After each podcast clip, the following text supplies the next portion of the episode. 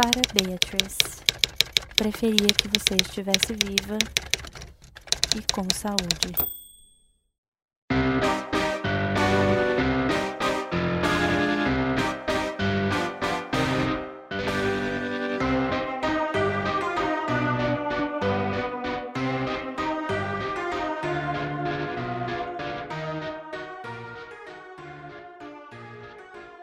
Oi, pessoal. Eu sou a Dudes.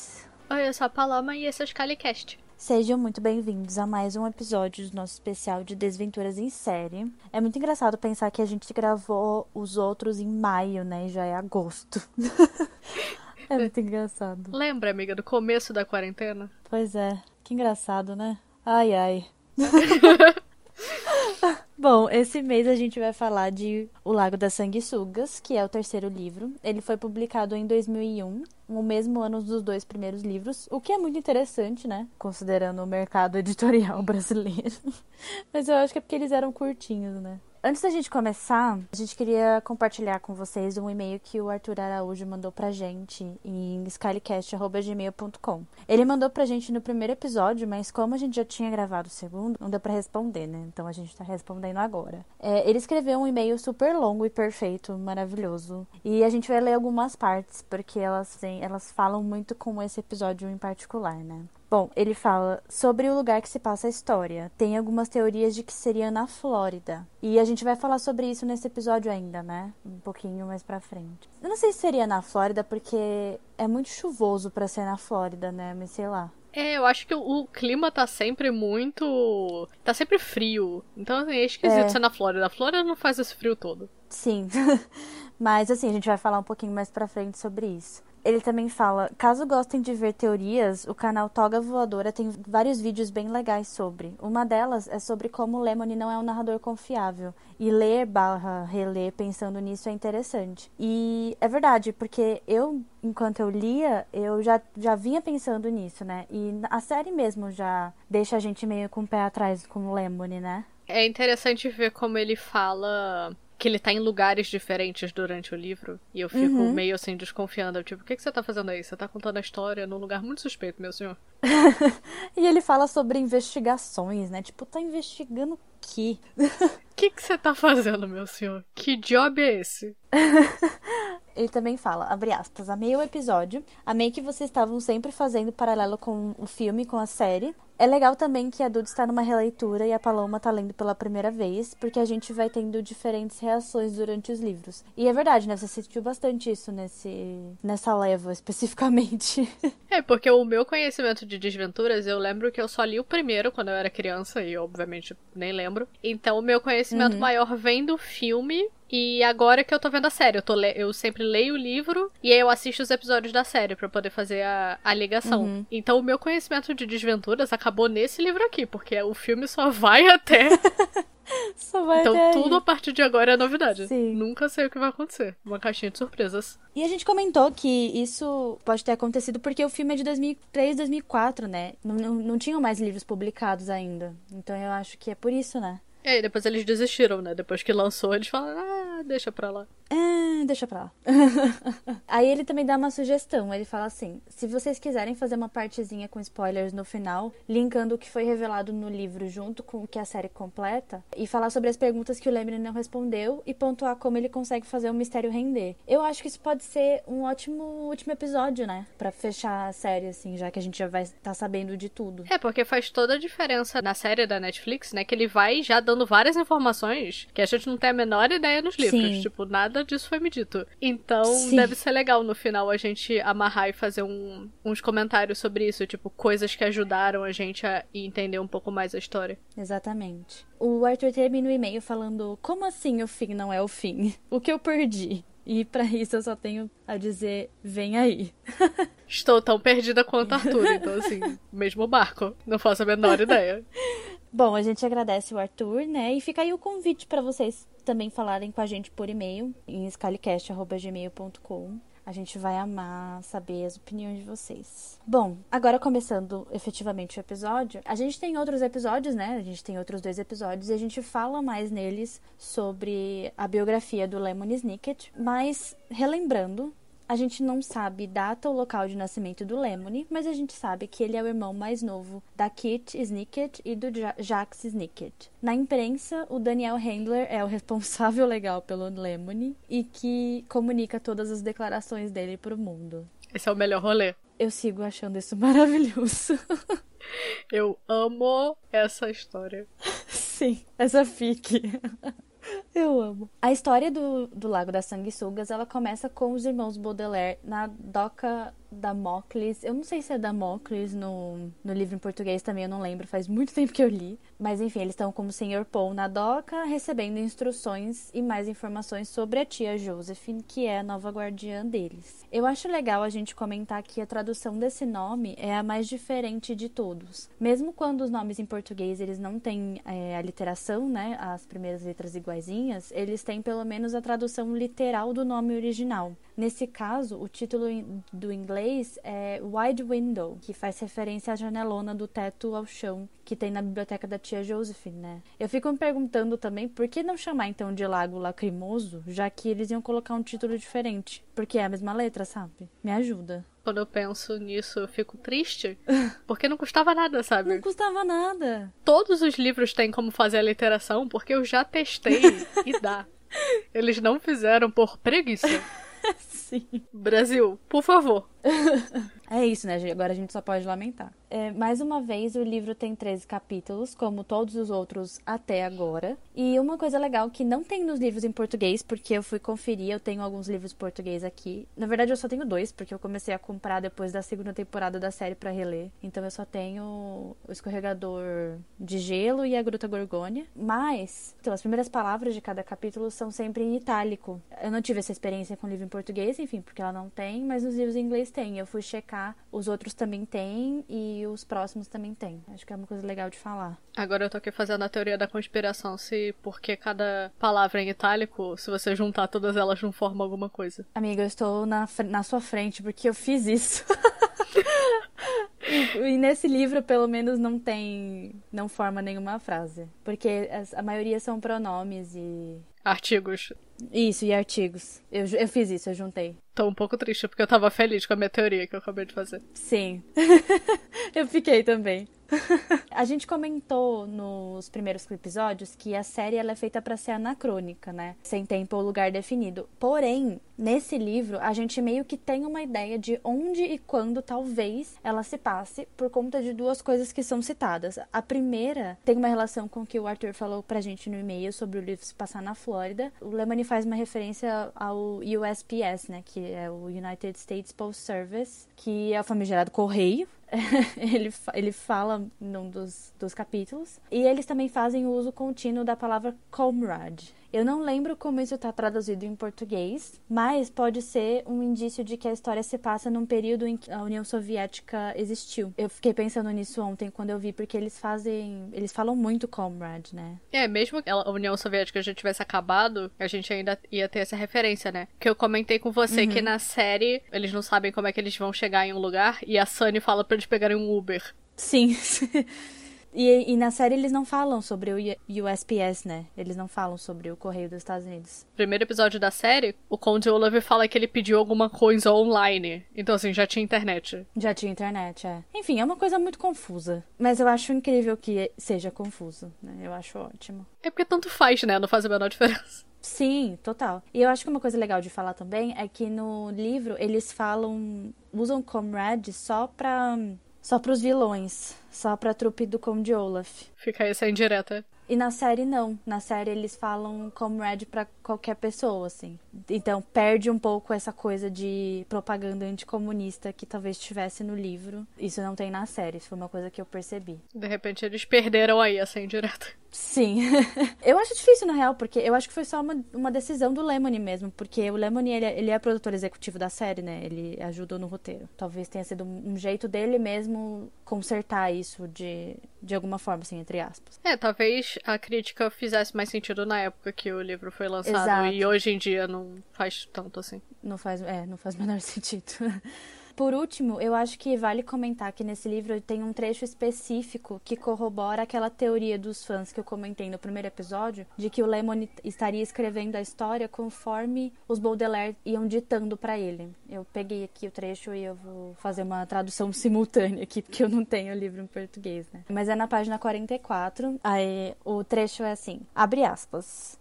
Tu, gritou Sunny, mas seus irmãos não tiveram tempo de descobrir o que ela quis dizer porque eles correram escada abaixo. Bom, a gente comentou sobre o, o Lemony sempre saber o que a Sunny quis dizer, né? E que isso podia ser uma indicação de que os irmãos estavam contando a história para ele. E isso é uma das coisas, né? Se eles não prestaram atenção na história, eles não tinham como falar pro Lemony o que significava. Eles têm que avisar, né? Que eles não tiveram tempo de entender, né? Sim, é isso.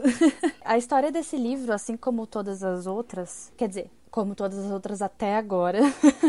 eu sempre tenho que me corrigir porque isso muda muito em breve. Assim. Segue uma fórmula. Crianças conhecem o novo guardião, começam a se acostumar com ele, o Conde Olaf aparece, várias tretas. O Sr. Paul percebe que o Conde Olaf é o Conde Olaf ele foge com a trupe dele e as crianças vão para outro guardião. É sempre assim. E tudo bem, né? Afinal de contas, esse é um livro para criança. E mesmo se ele não fosse para criança, ele é escrito para ser para criança, né? Então eu acho que ter uma fórmula tá tudo bem. Por mais que a fórmula seja a mesma, as histórias são tão diferentes que não fica cansativo. Sim, e a única coisa que ele precisa lembrar pra gente no começo de cada livro é quem são os Baudelaire, né? Ele sempre pega o contexto onde eles estão naquele momento e fala que a Violet é uma inventora, que o Klaus é um leitor e que a Sunny é um neném que gosta de morder as coisas. Ele sempre fala isso. É a única coisa que ele usa para lembrar, né? E aí, conforme a história vai passando, ele lembra dos pais dos Baudelaire, mas assim, chega um ponto que isso não faz mais tanta diferença. Então, nesse livro, as crianças, elas elas, como a gente falou anteriormente, elas estão na doca esperando um táxi para ir para casa da, da, tia Josephine. E aí elas pegam esse táxi e vão até lá. E quando elas chegam lá, elas percebem que a casa é no, na beira do, de um penhasco muito gigantesco, assim. E que só uma partezinha da casa tá no penhasco, porque o resto tá, tipo, apoiado numas vigas de metal, assim, presas na pedra. E eu acho isso maravilhoso. Toda vez que eu vejo isso, eu fico, gente, por quê? Quem achou isso uma boa por ideia, quê, pelo amor sabe? de Deus? Deixa eu falar com o arquiteto dessa casa. Sim. E aí depois a gente percebe que é porque a tia Josephine era, tipo, super aventureira, né? E aí ela deixou de ser aventureira porque o Ike, que é o marido dela, morreu no Lago Lacrimoso. Inclusive, uma curiosidade: o nome do marido dela é traduzido para Beto no português. Por quê? Eu não sei. Mas é Beto. Eu odeio isso. Eu odeio quando as pessoas Sim. traduzem nome, porque não faz o menor sentido. Mas é, não faz. Não tem a menor necessidade. Sim. Enfim, aí eles finalmente conhecem a tia Josephine e ela é muito fofinha, só que ela tem 300 medos, né? Ela tem medo de tudo, basicamente, depois que o marido dela morreu. E isso é até meio irritante, né? Você chegou a comentar isso enquanto a gente tava lendo. Porque ela tem os 300 medos dela, tipo, você não pode fazer absolutamente nada. E ela corrige a gramática de todo mundo para tudo. Eu, Sim. com o meu diploma em letras, posso dizer que isso aí é muito irritante. com o lugar de fala de estudante de letras. O meu diploma me dá o direito de reclamar dela. eu me formei em gramática, basicamente. E eu acho irritante. então imagina o resto dos seres humanos. É verdade, amiga. É muito legal também essa, essa parte da gramática, porque lembrando que é um livro para criança, eles usam muito isso para educar mesmo, né, as crianças em algumas regras gramaticais importantes. Pensando numa criancinha que tá aprendendo, isso é bem legal, né? Tem erros muito clássicos, assim, tipo, eu li em inglês. Uhum. Então tem aquela coisa do it is e do it's, que eles sempre uhum. batem do your and you are. Sim. Então para mim isso fez sentido. O problema é que ela faz isso com todas as pessoas, todas as vezes que elas estão falando. E aí fica um pouco, pouco demais. E aí quando a gente descobre por que, que ela tem medo de todas as coisas e por que que ela meio que se prendeu na gramática para ter uma coisa meio que pra distrair a cabeça e tal, que foi a morte do Ike, a gente meio que já perdeu a empatia, sabe? Ela só me irrita, já acabou o tempo de eu sentir empatia. Sim, total.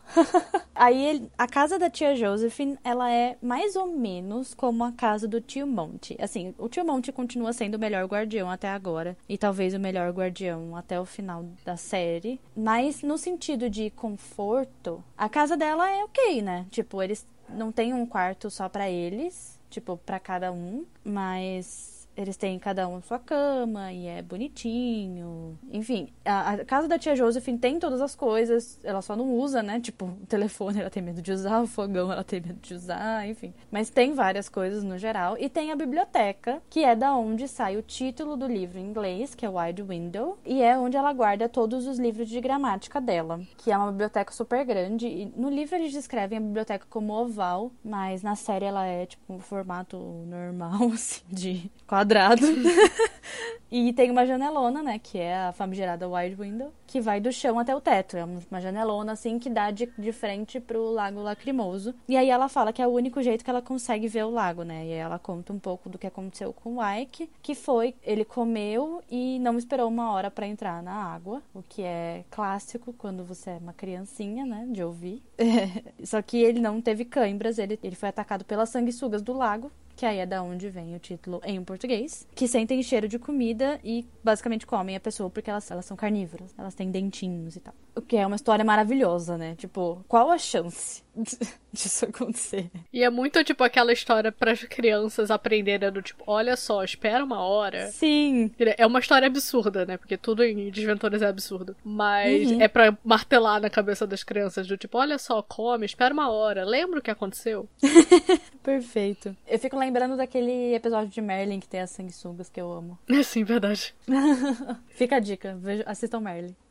Sempre todos os dias. Aí, quando eles estão indo de táxi para casa da tia Josephine, o taxista comenta que um furacão está se aproximando, né? Que é o furacão Herman. Eu não sei se eles traduzem isso no português, mas eu acho que não. Acho que é furacão Herman mesmo. E aí eles, ele aconselha as crianças a estocar comida em casa, para eles não terem que sair para a cidade durante um furacão. E aí eles fazem isso, eles falam para tia Josephine que eles precisam fazer isso, ela se convence e aí eles vão até a cidade. E aí na cidade eles encontram o Conde Olaf disfarçado de Capitão Shem, que na série eles tra traduzem para Capitão Fraude, o que, sei lá. Eu fico meio assim, porque a pessoa tem que entender, entendeu? A graça do Captain Sham é dizer que é, é fraude. Então, isso Sim. eu não tenho tanto problema, porque senão perde a piada. Aham. Uhum. Mas no livro em português eles não traduzem isso, né? Ele é Capitão Sham mesmo. É. De repente até eles mesmos per perderam a piada. Acharam que era só o nome. Mas eu.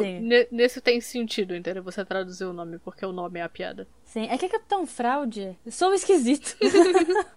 é verdade. Não é muito sonoro, né? Eu acho que me, eu me estranhei por causa disso. É porque Sham parece um sobrenome, né? O fraude não parece um sobrenome. Exato, é, acho que é por isso. Aí elas conhecem o Conde, elas encontram o Conde Olaf na, na feirinha, né? E ele meio que seduz a tia Josephine. Aí eles começam a sair e tal. E aí eles voltam para casa sem o Capitão Shem. Eles vão pro quarto depois que a tia Josephine atende o telefone e é o, o Capitão Shem eles ouvem um barulho de vidro quebrando e quando eles vão para a biblioteca, que é onde eles imaginam que tenha vindo o barulho, né, por causa da janelona, eles encontram a janela quebrada e um bilhete de suicídio da tia Joseph. E aí eles ficam, obviamente, chocadíssimos, né? E aí no livro, a janela tá toda quebrada. Não restou nada, tem só uns caquinhos. E no, na série eu acho ótimo que tem uma silhueta, né?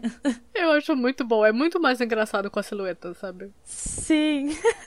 e não faz o menor sentido, né? Porque nunca que ela ia se jogar e tipo ia ficar silhueta, sabe? Não é, não é nada Sim. real. É muito mais legal, é visual, né? Que a pessoa se jogou. Sim, é perfeito. Aí ela, é, eles veem o bilhete, e aí no bilhete ela faz vários erros de erros gramaticais, né? E o Klaus acha isso muito esquisito. E aí eles ficam um pouquinho desesperados, porque no bilhete ela diz que ela dá a guarda das crianças pro Capitão Shemo, que não faz o menor sentido. E legalmente isso nunca ia acontecer, sabe? Nunca. E o Sr. Paul fala que é legal, né? Ele tem essa capacidade de falar que, com, que conta como um documento legal porque era, era como se fosse um testamento. A lógica dele é incrível incrível, porque ele fala como se elas fossem, tipo, uma geladeira, sabe? Se você escrever no seu testamento, ah, o Captain Sham vai ficar com a minha geladeira. Aí tudo bem, você fica com a geladeira. mas você não fica com gente, sabe? É. Ai, que ódio. Eu amo esse livro. Só que aí depois que eles ficam desesperados, eles percebem os erros os erros de gramática do bilhete. O Klaus vai juntando as letras de alguns erros até formar Curdle Cave, é, que em português é a gruta do P. Eu não lembro se isso faz sentido no, com o bilhete, mas provavelmente faz, né? Porque gruta do P, né? Não chega.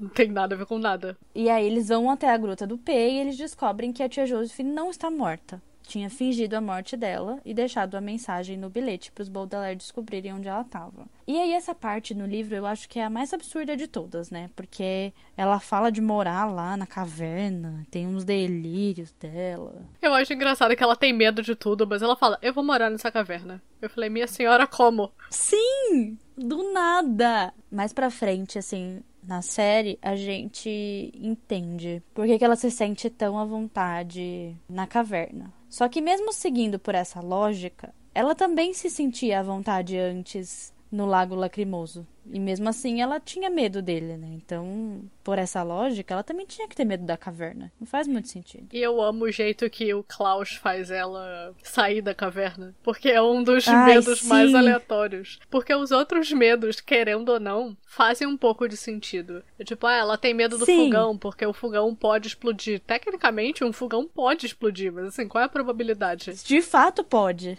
É difícil? É, mas é possível é um medo muito maior do que você devia ter. Mas ela tem medo de corretor de imóvel, sabe? Do tipo, o que que o corretor de imóvel fez para você? para você ter medo de corretor. Sim, eu amo esses medos X. Eu não sei se você assiste o BuzzFeed Unsolved. É perfeito. Se você não assiste, faça isso, é perfeito. Ele é apresentado por duas pessoas, o Ryan e o Shane. E aí, o Shane, ele tem um medo muito específico, que é basicamente medo de alguém na rua injetar heroína nele acidentalmente. E é muito específico. E o Ryan fica tipo, quando que isso vai acontecer, meu senhor? Quem vai gastar dinheiro comprando heroína e não vai usar em você, Sim. na própria pessoa? Ela vai aí com uma seringa por aí e vai injetar em você. Sem você ver.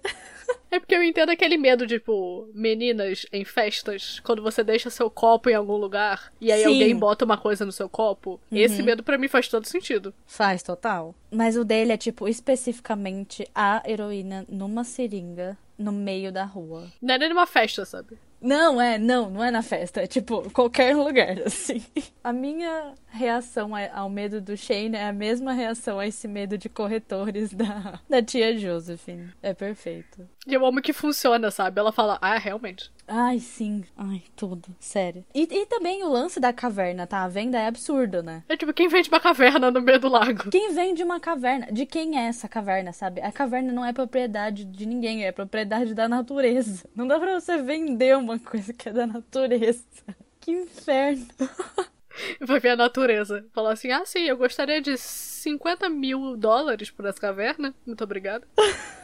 Ai, não. Sério. Aí, quando eles finalmente saem da caverna, eles, eles vão de barco. Porque, enfim, eles vão de barco até a caverna, então eles voltam de barco até a doca, né? Mas eles não chegam a alcançar a doca porque a tia Josephine tinha comido uma banana. Então, as sanguessugas começam a atacar o barco. E aí o único barco que aparece para resgatar eles é o barco do Conde Olaf. E aí, numa discussão que acontece, o Conde Olaf empurra a tia Josephine do barco e, enfim, ela é comida pelas sanguessugas. Uma discussão de quê? Gramática. Ela foi lá, consertou a gramática dele, ele falou, ah, é mesmo? Empurrar lá do barco. Eu falei, bem feito. Sim. É muito legal que no, no livro ela fala pro Conde Olaf poupar ela, porque ela promete que ela não vai contar para ninguém, né? O que ela fez e tal, que ela vai mudar de nome, não sei o que. E os Baudelaire ficam putaços com ela, porque, enfim, ela tinha que proteger eles, né? Mas na série, ela confronta o Olaf, né? É, no livro dá uma raivinha, porque você fica tipo, ah, você vai deixar só ele pegar as crianças e tipo, foda-se. Você deve cuidar delas, sabe? É.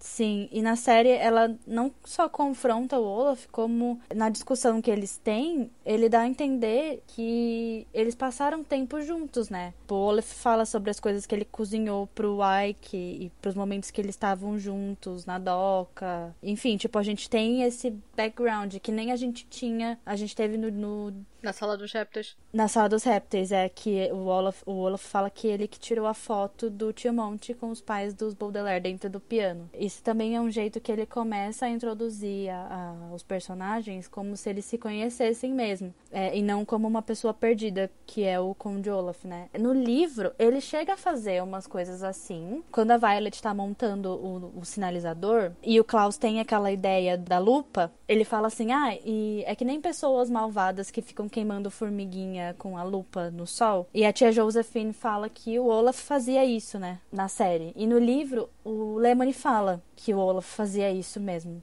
Ah, é verdade. Só que no livro ele fala. Quem fala, na verdade, é o Klaus. Ele fala assim: Ah, eu lembro que o papai contava que ele tinha um primo que fazia isso. E aí, no, na frase seguinte, o Lemony fala assim, ai, ah, porque o Olaf também fazia isso. Então a gente já começa, tipo, a fazer essas ligações de, de parentesco e de que os pais dos Baudelaire efetivamente conheciam o Conde Olaf e todos os guardiões é, realmente conhecem o Conde Olaf. Que na série fica muito mais claro do que no, no livro, mas que no livro já começa a ficar claro a partir desse livro, desse terceiro. Começa a fazer bem mais sentido. O filme acaba aí, né? O filme de 2004. Só que ele acaba com o Olaf afundando. Sim. O que é muito legal, né? Queria que tivesse sido assim mesmo. Fim, três livros. Saudades. Bom, e aí a nossa experiência com esse livro ela foi diferente, né? Primeiro porque eu fiquei muito irritada com o audiobook dos outros dois livros e com a inconstância deles. Então, dessa vez eu decidi ler o livro físico mesmo. Físico entre aspas, né? Porque eu li ele no script em, em inglês, a, edição da HarperCollins. Mas Paloma leu o audiobook, né? Então, brilha, amiga. O que você achou desse audiobook? Pois é, lá vou eu e as minhas considerações. Por quê? O que acontece? Acontece a mesma coisa que aconteceu nos outros dois, entendeu? Eu gostaria que a Harper Audio só se decidisse num padrão e seguisse ele até o final. Porque nesse livro, até o narrador mudou. Porque no primeiro e no segundo, mudou o estilo, mas o narrador continuou o mesmo. Nesse, já é outro narrador. É, é o próprio Lemony, né? É, eles botam que é o próprio Lemony no nome e a voz é diferente. Então a gente repara que o narrador mudou. Como eu, eu já ouvi o Serraria Baixo Astral, entre eles dois, o padrão é o mesmo. Vai continuar até o final? Só Deus sabe. Não, porque o do, do cinco já é o Tim Curry de novo. É, e depois muda pro Lemony, depois volta pro Tim Curry. Sério. Sabe, Harper Collins, difícil de defender.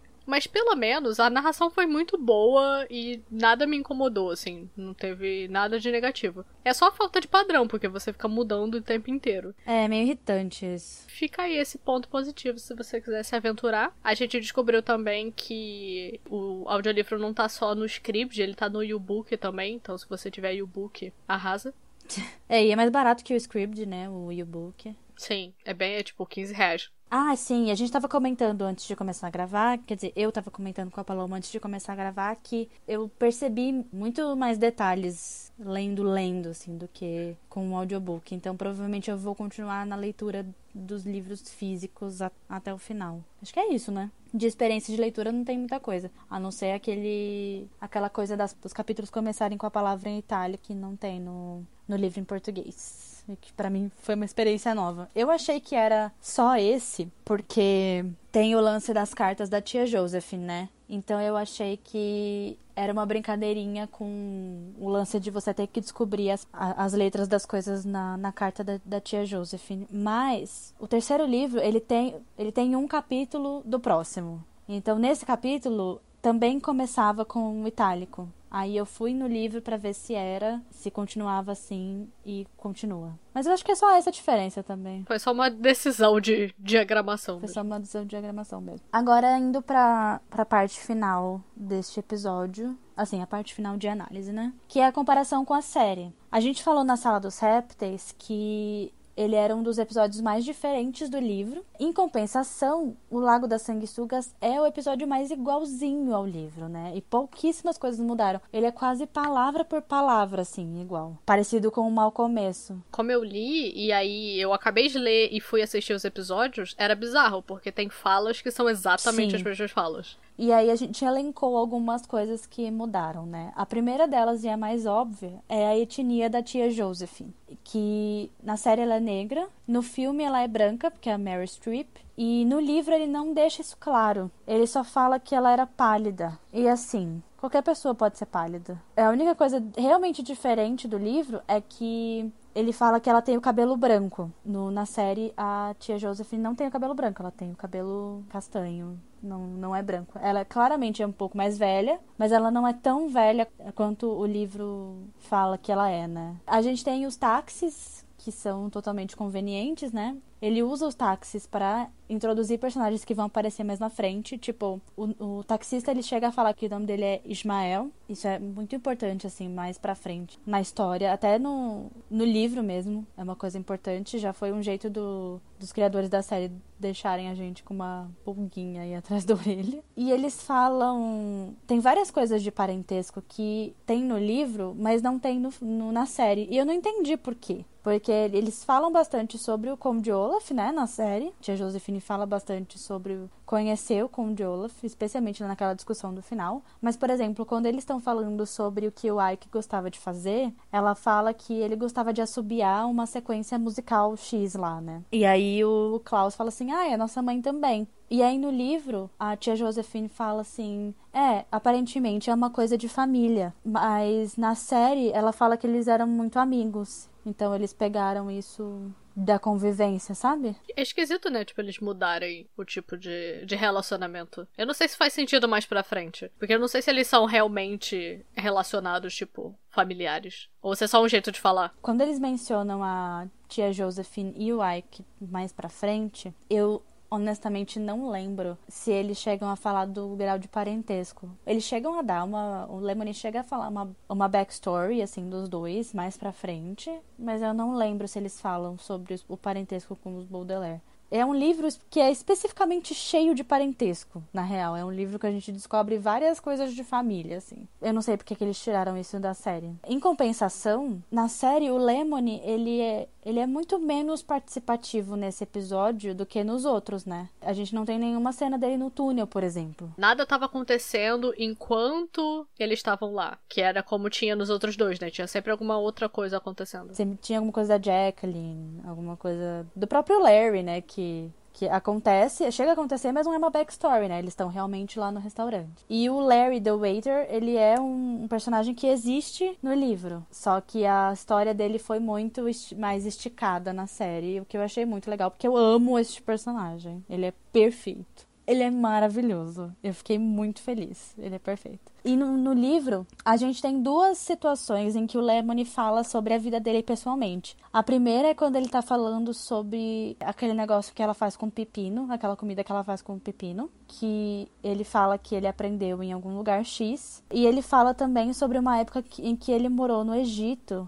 que ele trabalhava com um encantador de cobras. E na série é a tia Josephine que fala que ela morou no Egito e trabalhava com um encantador de cobras e que ela aprendeu o negócio de pepino no lugar que o Lemony fala. Eu também não entendi porque que eles tiraram isso. Eu não entendi por que, que o o Lemony é tão desimportante neste episódio da série especificamente, assim. Eu acho que de repente eles só queriam dar uma história pra tia Josephine para mostrar como ela era corajosa antes e hoje ela não é tão assim, sabe? Pra fazer esse contraste. Pode ser. A única vez em que o Lemony é citado, quer dizer, especificamente ele que é citado, é quando o Larry tá discutindo com o Olaf. Fala que as crianças estão sob a guarda do, do voluntário mais corajoso da organização. E aí o Olaf fala assim, não é o Snicket, né? E aí o Larry fala, não. E essa é a única menção que a gente tem ao Snicket no episódio. E a gente já começa, tipo, a pensar que o Lemony talvez não seja só um narrador, né? E no, no livro isso demora um pouco a acontecer. Há duas últimas coisas que são muito importantes. As balinhas de menta, que no, no livro tá no casaco da Violet, né? E aí ela usa para se dar o ataque de alergia. E na série é o É o Larry que dá as balas para as crianças, né? Para eles ficarem com um ataque de alergia e ganharem tempo para descobrir o que fazer com relação ao Conde Olaf e todos os papéis da adoção. Por último, é o jeito como eles vão para a serraria, que é totalmente diferente da série e do livro, porque no livro eles só vão, né, de carro com o Sr. Paul normalmente, como vinha acontecendo. E na série eles fogem para lá porque o Klaus acha uma foto da tia Josephine com outras pessoas que a gente supõe que sejam os pais dos Baudelaire. O casal que aparece todo o começo da série ou o meio da série que eles só chamam de pai e mãe, né? E a gente não sabe se pai ou mãe de quem, né? Eles deixam entender que é pai ou mãe dos Baudelaire, mas assim, acho difícil, né? É tão certo que eles morreram que eu fico meio assim. Sim. E aí ele, o Klaus acha essa foto e nessa foto eles estão na frente da, da serraria. Enquanto eles estão. Enquanto, quando o Sr. Paul finalmente descobre que o Conde Olaf é o Conde Olaf, eles ficam lá discutindo na série. Eles fogem no, numa caminhonetezinha que tem o logo da serraria. E aí é assim que eles terminam a série. Eles terminam a série indo em direção à serraria. E o livro termina no mesmo lugar que começou. Eles na doca, tipo, chateados, esperando para ir pro próximo lugar.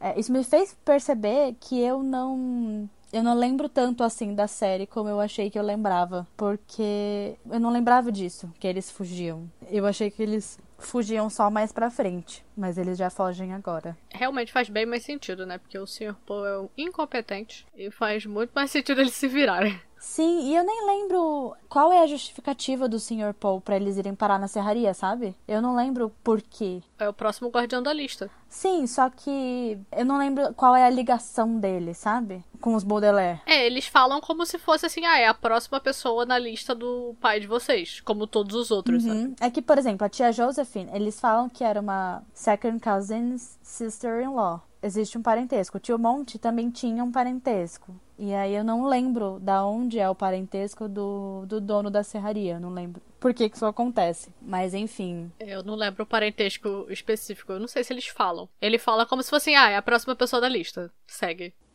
e essa lista que não faz sentido.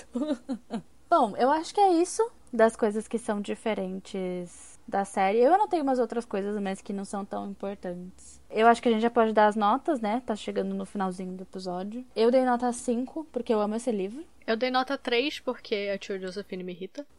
é, eu fiz essa conta na calculadora. É, 8 dividido por 2. Eu fiz essa conta na calculadora. Eu quero deixar isso claro para vocês. Esse é o nível. Cúmulo da humana. Sim. Mas a média ficou 4, que é a menor média até agora? Acho que é, né? De desventuras, talvez. Acho que é. E aí, para finalizar, eu vou ler a carta do editor que é perfeita como todas as outras, e é o jeito que o Lemony termina o livro. Então ele fala: Ao meu amável editor, Escrevo-lhe da prefeitura de Paltryville, onde convenci o prefeito a permitir que eu entrasse na sala em forma de olho, que é o gabinete do Dr. Orwell, a fim de aprofundar minhas investigações sobre o que aconteceu aos órfãos Baudelaire quando moravam nessa região. Sexta-feira próxima, um jipe preto estará no canto noroeste do estacionamento do Observatório de Orion. Entre nele de qualquer maneira.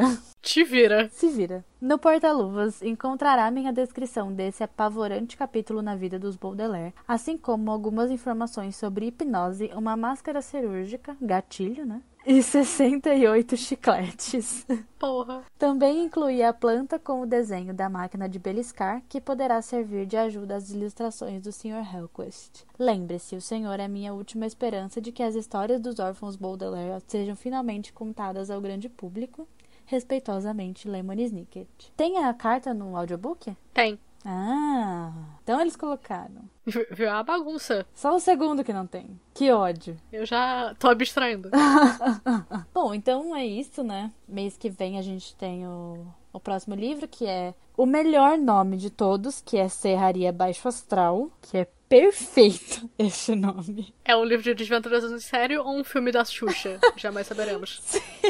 Fica a dúvida. Ai, eu acho perfeito. É, agora eu tô imaginando um filme da Serraria Baixo Astral dirigido pelo Jorge Fernando. Por favor. Que Deus o tenha. É isso, né? Então a gente espera vocês no próximo episódio. Semana que vem a gente já tem episódio de novo, né? Então não, dá, não vai dar nem pra sentir saudades. A gente tá muito trabalhadeira. Muito podcaster. E é isso. Não se esqueçam de seguir a gente nas redes sociais do Scalicast, mandar e-mail se vocês tiverem alguma coisa para falar. A gente adora ouvir as teorias de vocês. Ah, eu acho que é legal também a gente agradecer o, a resposta que a gente teve ao episódio anterior, né? Que foi o da J.K. Rowling. Ficamos muito felizes que vocês gostaram. Sim. Que ninguém xingou a nossa mãe. Exato.